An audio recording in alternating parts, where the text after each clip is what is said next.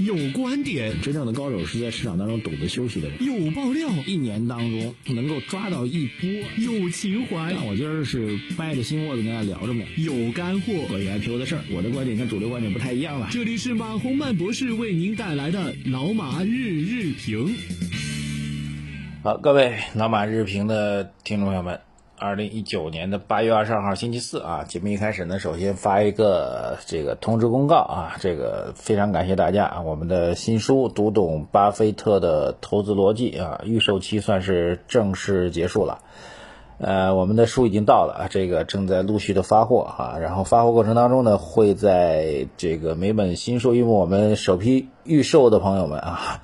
我们虽然最初说这个前一百本给大家签名，然后赠送这个这个这个 VIP 卡，但是这个我们经过考虑之后，觉得凡是在预售期啊，就是截止到昨天吧，所有购买我们图书的朋友们都会赠送签名和这个 VIP 卡，相关的卡片资料呢会随书一起寄到给您啊。当然，因为数量比较多，所以我们的工作人员正在陆续的发出相关的图书。呃，请参与过预售的朋友们啊，这个耐心啊，这个有耐心的等待，再次感谢各位，非常非常感谢大家。呃，谢谢。我们图书在预售期结束之后，后面的销售的方式和政策呢，做一个优化和调整啊，及时会通过我们的公号来给您进行发布。谢谢大家，再次感谢。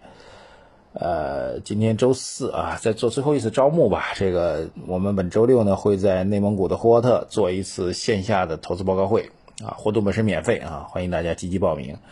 报名方式呢是在微信公众号“财经马红漫”微信公众号“财来问”的对话框输入“呼和浩特”四个字，填写相关的资料之后就可以参与。谢谢大家。好，昨天晚上到今天啊，美国股市是涨的啊，美国股市涨的主要原因呢，这个就是美联储有一个议息的一个会议吧，那并没有这个会议方面调整，主要是要发布一个内部的讨论，就美联储开个会吧，这么说。总的来讲，参会的这个联储的成员绝大多数都认为还需要继续采取比较猛烈的宽松政策，哈，由此呢，美国得到支撑，啊，美国现在基本上就是，当然美国跟中国的不同啊，第一个呢就是这个美国对于政策的依赖度很高，啊，政策的高或者低，这市场影响会比较剧烈，所谓，呃，这个市场反馈比较快吧。第二一个就是。美国在中央政府政府层面呢，只有货币政策，没有财政政策啊，没有我们这边强大的这个国家发改委啊。昨天晚评我还点点了一个事情，讲的就是这个成都的地铁获批的事情啊，就可以从这一个事情当中就可以看到，啊，一个成都啊，一个四川省的省会，一个地铁项目获批就能够达到一千三百多亿的投资金啊，由此可见这个。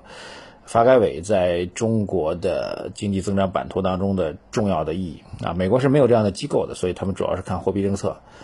啊，这是美国的一个消息，在美国市场大涨。哈，美国市场大涨对 A 股来说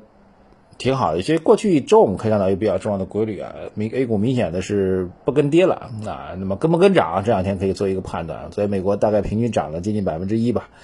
所以看看今天 A 股能不能涨。啊，这是第一个小消息带过，第二个小消息啊，这个。我自己比较感慨的一件事情啊，但是我会有个大的事情说啊，就是海信电器啊，这个青岛海信，青岛其实有几家著名的公司啊，海尔海信当然是其中最为让大家熟悉的这个家电企业了。那么海信昨天发布了半年报啊，半年报实在是挺让人伤心的啊，营收是增长了百分之七点七九。但利润却大幅度下降百分之八十一点四八，而且按照这个逻辑来讲呢，整个今年年度啊，这个海信存在着有可能会出现亏损的一个状况啊。一家好公司啊，真的是一家好公司，但是这家公司的案例我觉得值得来分享啊。第一个呢，这家公司确实一家好公司啊，这个。一直注重于做主业，就是主要就是卖电视、卖电视、卖电视为主吧。那么空调当然其他也做，但主要是卖电视啊，就是在我们叫做白色家电这个领域当中一直在深深耕，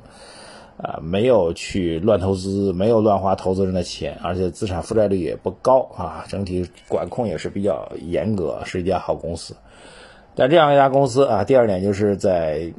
行业和市场趋势发生变化的时候，原来的逻辑已经不再。不再存在了，呃，就是以前电视行业的逻辑就是把屏变得越来越薄，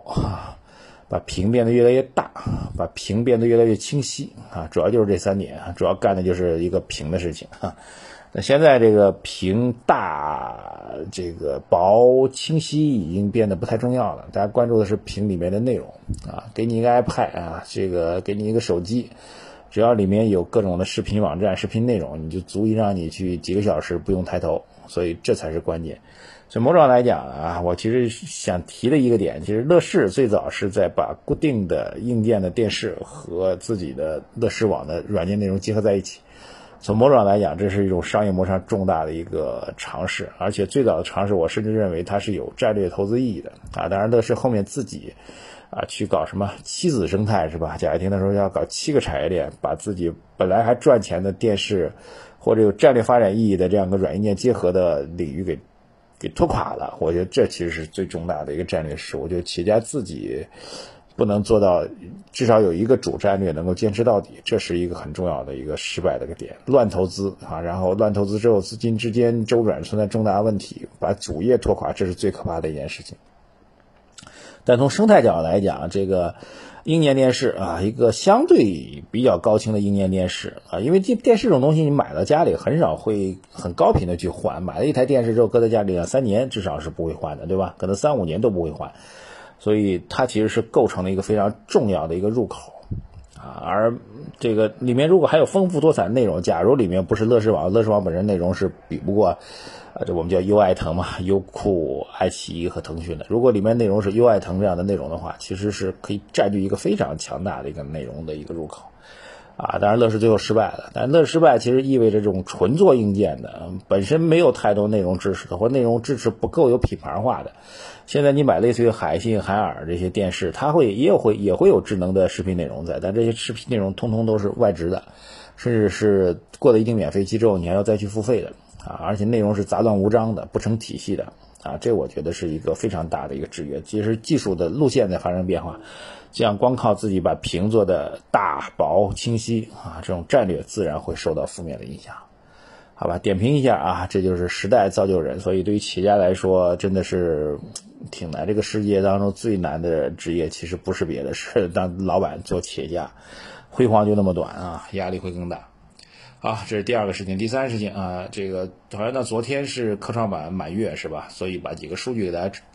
回报一下啊。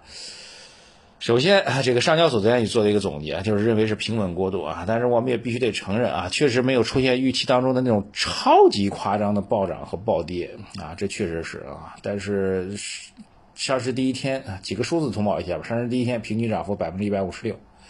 满月了啊，这个平均涨幅大概百分之一百七十一。那么总体来讲，现在的平均市盈率是发行的平均市盈率。是接近七十倍，那么最终满月之后的收盘的平均市盈率是高达二百二十二倍，好吧，这个其实还是比较比较猛的。那么，所以总体来讲，我觉得对于科创板，大家理解应该这么几个点吧。总体来讲，这个板儿现在慢慢变成一种常态了啊。这个科创板的注册制也好，大家慢慢习惯了。当然，只是短期因为报表的事情没有迅速的跟上发行新股。未来创业板也会注册制，所以注册制啊，北上海有科创板，深圳有创业板，慢慢都会成为一种常态。呃，但是我觉得这种高估值应该引起我们大家关注。一方面从个股角度来讲，我们一再提醒大家，这种高估值对个股来说是一个巨大的风险，毋庸置疑哈。这个科创板公布半年报之后，业绩出现负增长的都有了，所以风险依然非常巨大。我认为个股出现剧烈调整是一个。板上钉钉的事情啊，就是确定的事情，跌起来部分个股跌起来肯定是吓死人，但是总体科创板的平均市盈率会处于高位，这也是一个事实，各位要知晓。这恰恰是科创板要出来的一个历史性的动因，就是因为二级市场的科创板平均估值处于一个高位，倒推下来，一级市场发行也处于相对高位，再往前倒推啊，这个 PEVC 再到最早天使轮，整体估值也会得到提升，啊，这才是最重要的，整体估值。整个投资产业链条上估值提升，实际上就意味着会有吸引更多的社会资金去投到哈这个科创板当中来啊，科技创新企业当中来。从最早的天使轮开始，种子轮开始，天使轮开始就开始投入，这会使得更多的资金去投入到未来的有科技创新潜力的上市公司啊，这个企业来，是不是上市公司后再再说。总体来讲，会让整个中国的资金更多的投向科技创新来，这是一个重大的战略啊，这是科创板的战略和历史意义啊。所以整体来讲，个股的高估值风险非常巨大，毋庸毋庸置疑。要再次提醒大家，但整体板块处于高估值状态，也是一种状态，一种常态啊，请各位能够知晓吧。好，今天其实好像没有什么太多的互动话题啊。严格来讲，其实今天早上看了很长时间的新闻，没有什么特多特别多可讲的。但是讲来讲去也讲挺多的哈。这个互动话题就变成了今天是周四啊，原先周四是法定砸盘日，今天会如何？好吧，谢谢大家啊。两件事情啊，已经预售预定我们新书的朋友们，这个耐心等待，我们已经陆续发货了。第二一个啊，要有兴趣参与内蒙古呼和浩特线下投资报告会的朋友们，积极报名，谢谢大家。再见。